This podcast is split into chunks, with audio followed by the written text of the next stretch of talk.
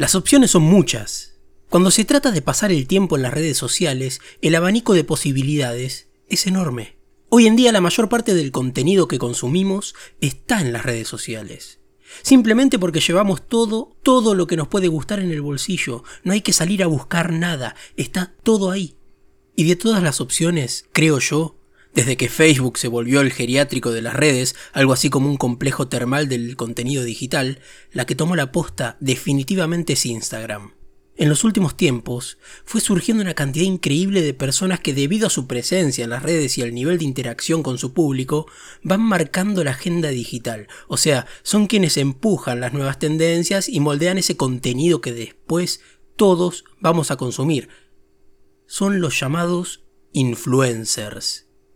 En este mundo podemos encontrar referentes de todos los ámbitos, desde cocineros, filósofos, escritores, dibujantes, hasta médicos, deportistas, educadores y artistas de todo tipo. Hasta acá todo bien, solamente estoy contando cómo surgieron las nuevas celebridades, que ya ni siquiera hace falta que salgan en televisión para volverse famosos. Eso es algo viejo, quedó en el pasado. La cuestión es con lo que trae aparejado esto, estos nuevos famosos, porque al ver que gente común, como vos y como yo, de la noche a la mañana, pegó un salto de notoriedad increíble, a veces nos hace creer que es algo que nos puede pasar a cualquiera y que es fácil que esto pase y pasa así nomás. Entonces empezamos a querer imitarlos. Y obviamente los resultados no son los mismos. Por eso quiero hablar un poco sobre los que se autoperciben influencers. ¿Cómo sería esto? Aquellas personas que se comportan como tales, pero que en realidad no lo son, y está lleno de estos en las redes. Hay que aceptar que tenemos una adicción por los likes y el número de seguidores que podemos conseguir, o al menos nos pasa a la gran mayoría de los usuarios de las redes sociales, ¿o no?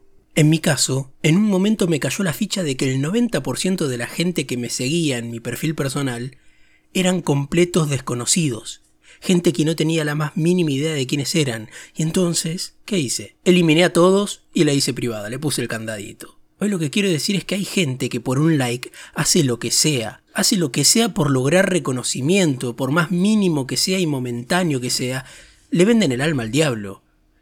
Y todo sin pensar que quizás algún día, si el señor Juan Carlos Instagram se levanta de mal humor y decide apagar la luz, todo eso desaparece se esfuma. Pero mientras tanto nos vamos topando con estos aspirantes a influencers.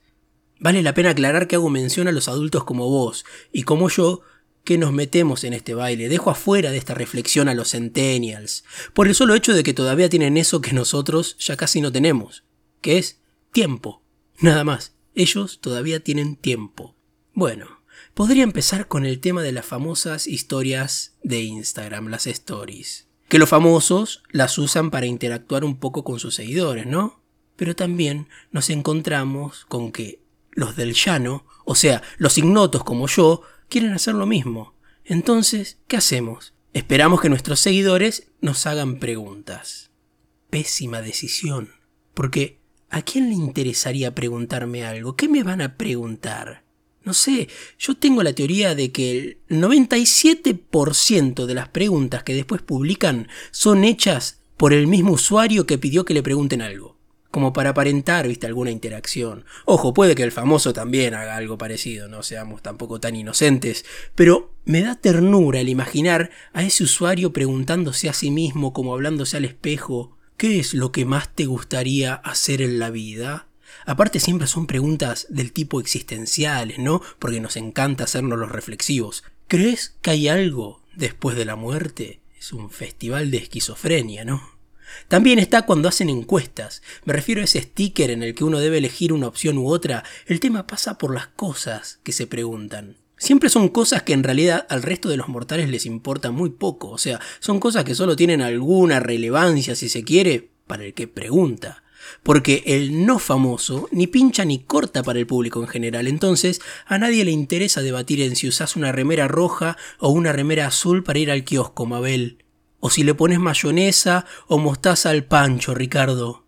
Otra situación muy curiosa que se da con los aspirantes, y esta es una que no le encuentro el más mínimo sentido, y es que arroban, o sea, mencionan a marcas o lugares como si estos fueran auspiciantes. ¿No? Flashean PNT, no sé qué pasa. Y no, y no voy a cuando uno menciona el emprendimiento de algún amigo, conocido, que sabes que le estás dando una mano, difundiendo, mostrando un poco. Viste que por más acotado que sea tu público, le das algo de difusión. No, hablo de los que pagan fortunas por una prenda, por ejemplo, y arroban al local que se lo vendió agradeciendo, como si se lo hubiera regalado. ¿Qué agradeces? El famoso agradece porque justamente todo eso le cae de canje, no pone un peso. A vos se te fue el aguinaldo en ese pantalón, Aníbal. ¿A quién le agradeces? Tenés que comer arroz todo el mes ahora. Yo creo que este mundo de las redes sociales, sobre todo de Instagram, todavía nos va a dar mucho más para explotar. Es cuestión de darle un poco de soga y ver para dónde nos lleva. ¿Y quién te dice? Una de esas termina formando parte del selecto grupo de influencers. Pero bueno, ¿a quién le importa, no? Recordá darle like y suscribirte. También si tenés ganas y querés colaborar, podés invitarme un cafecito. Te dejo el link en la descripción.